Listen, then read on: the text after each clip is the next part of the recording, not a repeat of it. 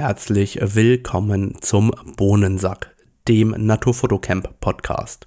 Mein Name ist Radomir Jakubowski und ich begrüße dich ganz herzlich. Die Shownotes zu allen Podcast-Episoden findest du unter www.naturfotocamp.de unter dem Reiter Podcast. Hier findest du nicht nur weiterführende Links, sondern natürlich auch Bilder, über die wir gegebenenfalls sprechen. Ich freue mich total, wenn ihr mir eure Ideen und euer Feedback zu den Podcast-Episoden sendet, als natürlich auch Themenvorschläge.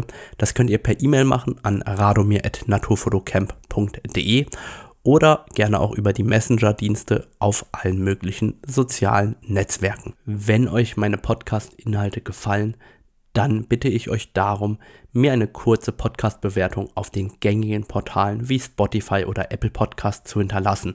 Dafür braucht ihr nur wenige Sekunden. Das hilft mir aber ungemein, dass der Podcast besser sichtbar wird. Vielen Dank und jetzt viel Spaß beim Zuhören.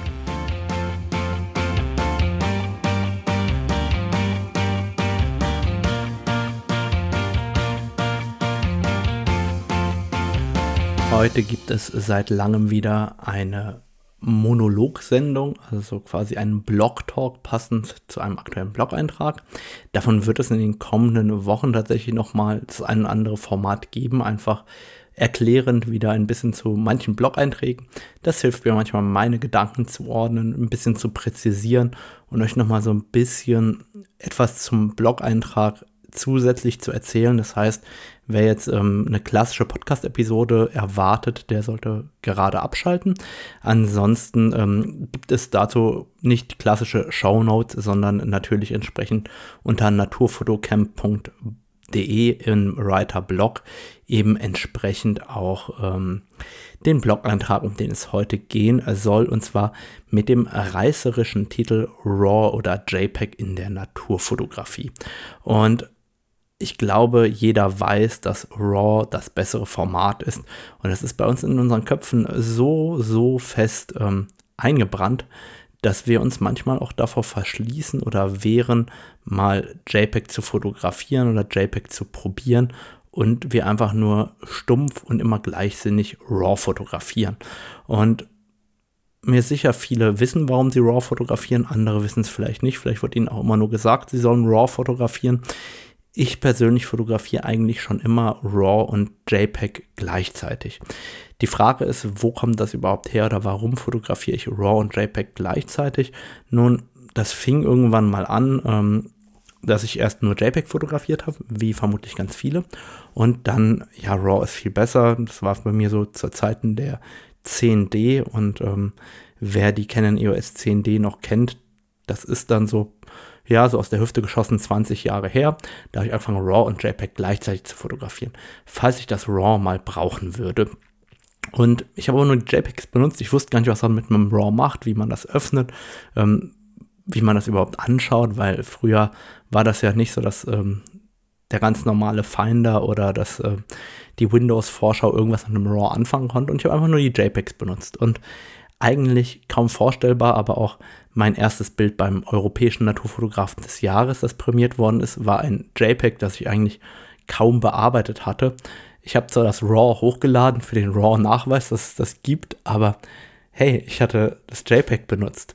Und auch meine GDT-Bewerbung, also zur, ähm, also zur Vollmitgliedschaft in der Gesellschaft deutscher Tierfotografen, wie das damals noch hieß, heute Gesellschaft für Naturfotografie. Das waren alles JPEGs aus der Kamera, also alles kein RAW, alles JPEG, das ich damals verwendet habe.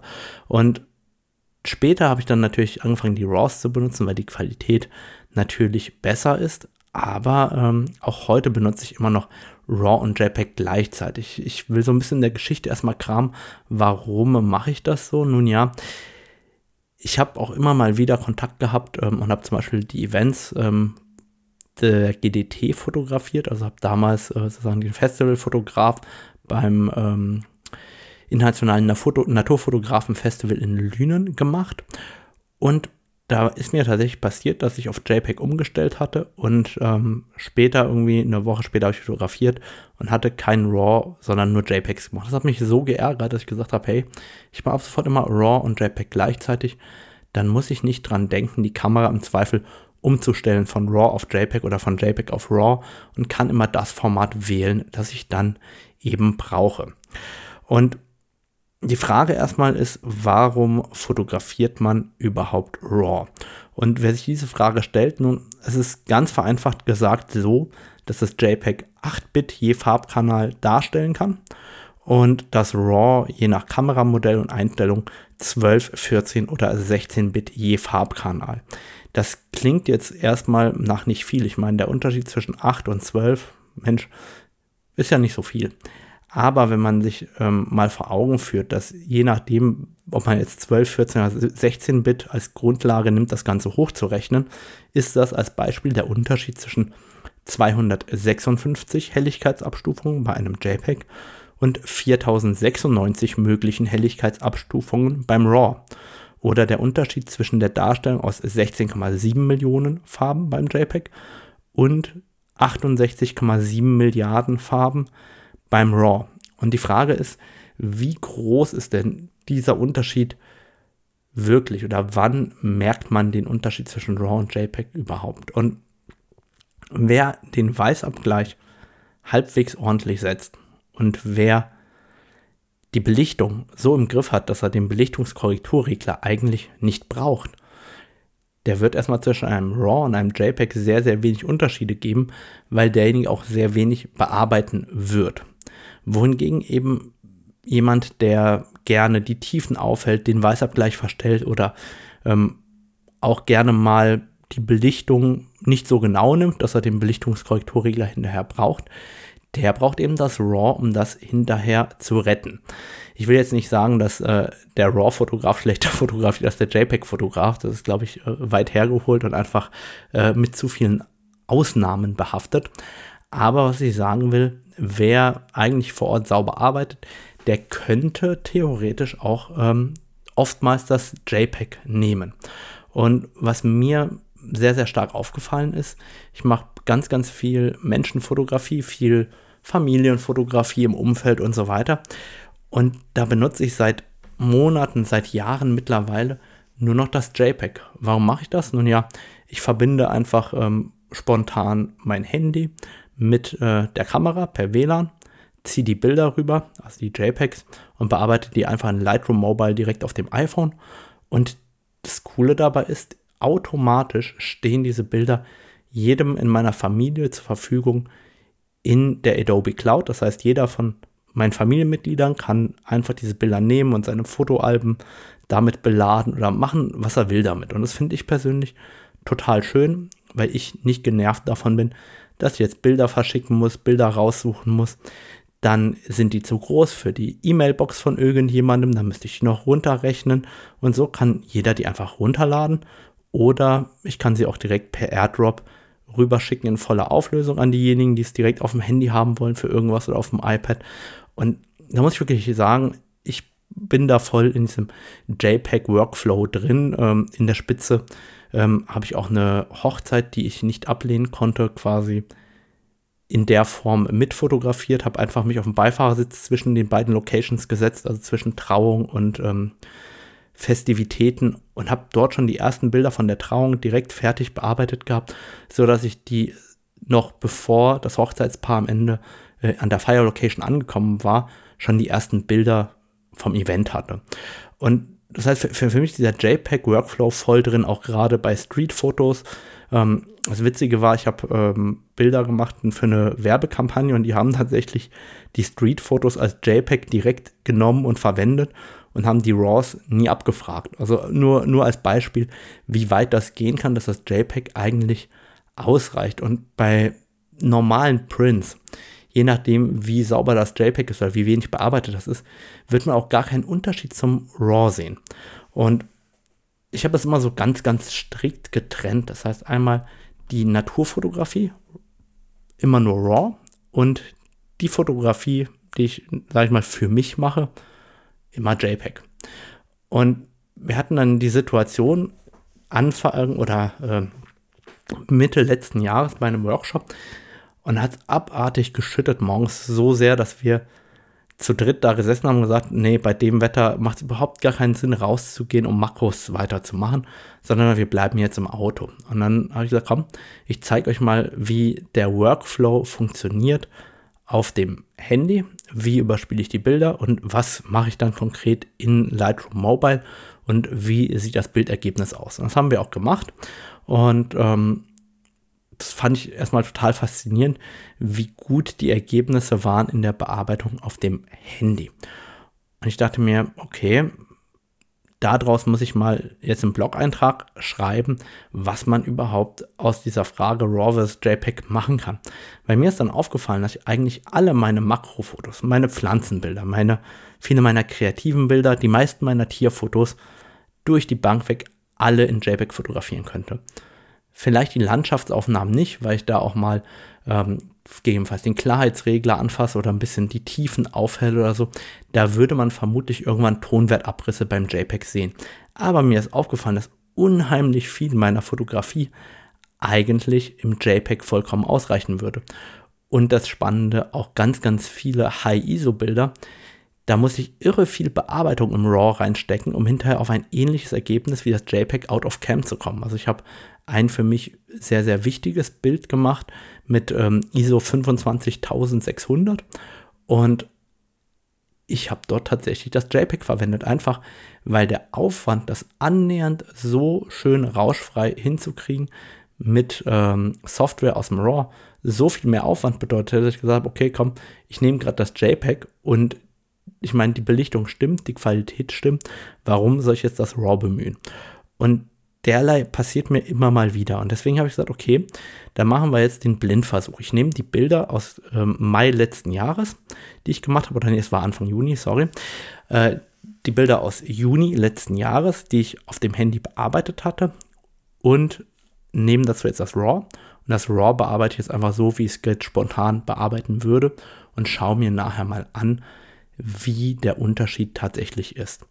Ich muss dazu sagen, von dem einen Bild habe ich das RAW noch nicht mal mehr. Da habe ich ein ähnliches RAW genommen, das ist vom Bildkader fast identisch. Ähm, es ist drei Bilder davor. Es kann durchaus sein, dass es quasi aus dem Serienbild einfach ähm, kurz vorher in der Frequenz ist und ein Tacken schärfer war im RAW. Deswegen hatte ich das behalten und das andere nicht.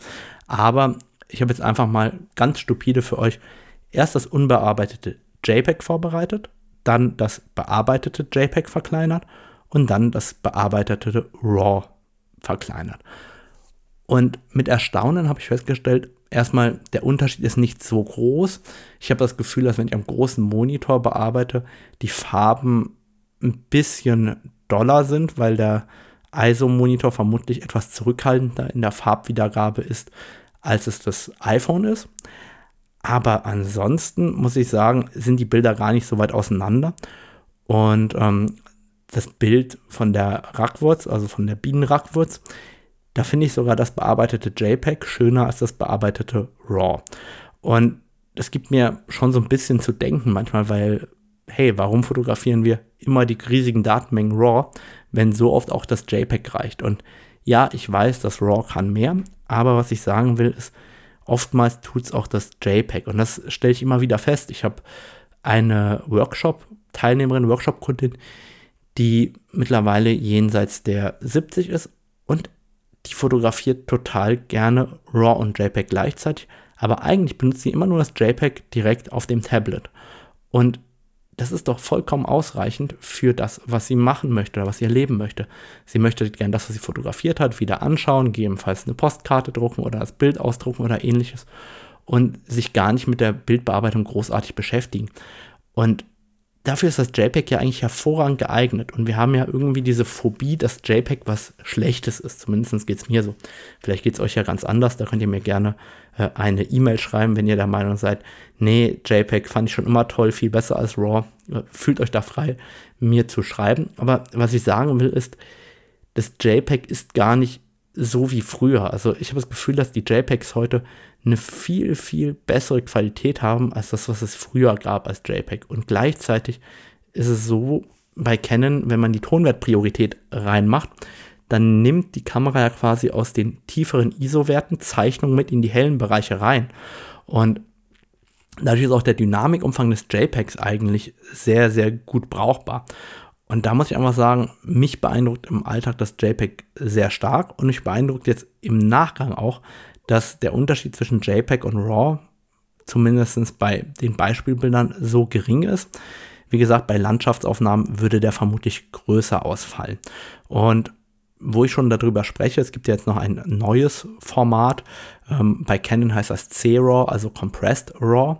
Und ähm, bei anderen Herstellern heißt das etwas anders. Ähm, als Beispiel bei der Nikon Z9 gibt es gar kein unkomprimiertes RAW mehr im klassischen Sinne. Also es gibt äh, die Z9 komprimiert immer ein bisschen und danach kommt, äh, kann man noch mehr komprimieren. Bei Sony gibt es auch unterschiedliche Stufen der Komprimierung. Aber was ich sagen will, ist, probiert mal das Compressed RAW wirklich aus. Und das haben Jan und Wegner und ich schon öfter hier im Podcast erwähnt, weil zwischen C-RAW und normalem RAW ist der Unterschied überhaupt nicht so groß. Also ich selber fotografiere jetzt seit anderthalb Jahren C-RAW und ich habe bis heute noch nie festgestellt, dass ich hätte das normale RAW haben wollen.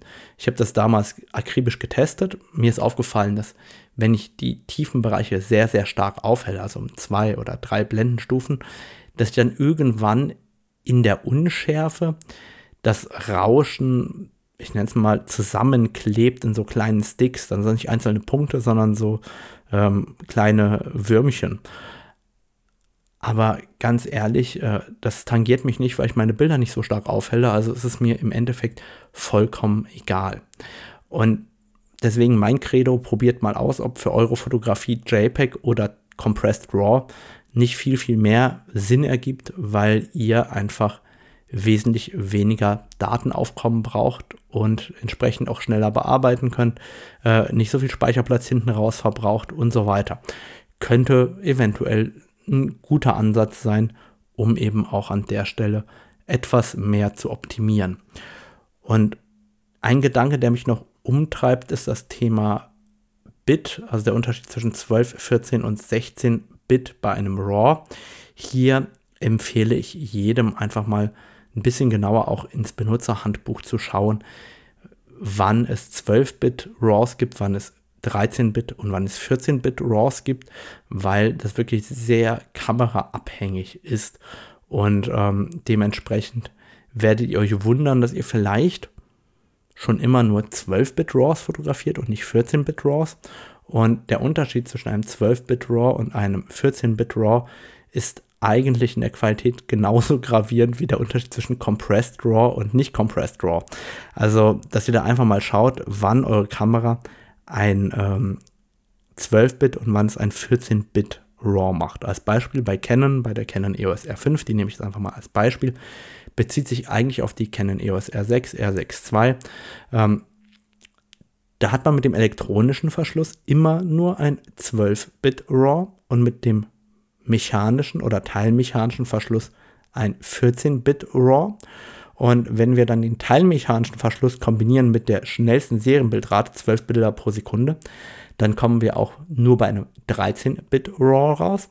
Und wenn wir dann ähm, umstellen von der höchsten Serienbildrate auf die 1 darunter, dann kommen wir wieder bei einem 14-Bit RAW raus. Jetzt ist diese Bezeichnung, die ich gerade verwende, eventuell irreführend. Also es gibt ja nicht ein 12-Bit RAW, ein 13-Bit und ein 14-Bit RAW, sondern da geht es nur darum, wie viel Bit Farbtiefe pro Farbkanal werden bereitgestellt. Und da gibt es eben, wie gesagt, ähm, relativ große Unterschiede. Da empfehle ich tatsächlich ähm, auch nochmal den Blick ins Handbuch oder in die Spezifikationen der Kamera, weil ähm, da ist der Hund oftmals auch nochmal begraben, wenn jemand sagt, er will noch mehr rausholen aus seinem RAW, dann ist es vielleicht auch sinnvoll, sich da nochmal im Detail mit zu beschäftigen. Ich bin gespannt, ähm, ob ich viel negatives Feedback zu dieser Episode oder besser zu diesem Blog-Eintrag bekomme oder ob ihr mir da eher zustimmen werdet. Da bin ich wirklich gespannt. Schreibt mir da gerne auch äh, über die sozialen Medien. Und ansonsten freue ich mich wie immer über eine Podcast-Bewertung. Und dann wünsche ich euch einen schönen Tag. Bis dann. Tschüss.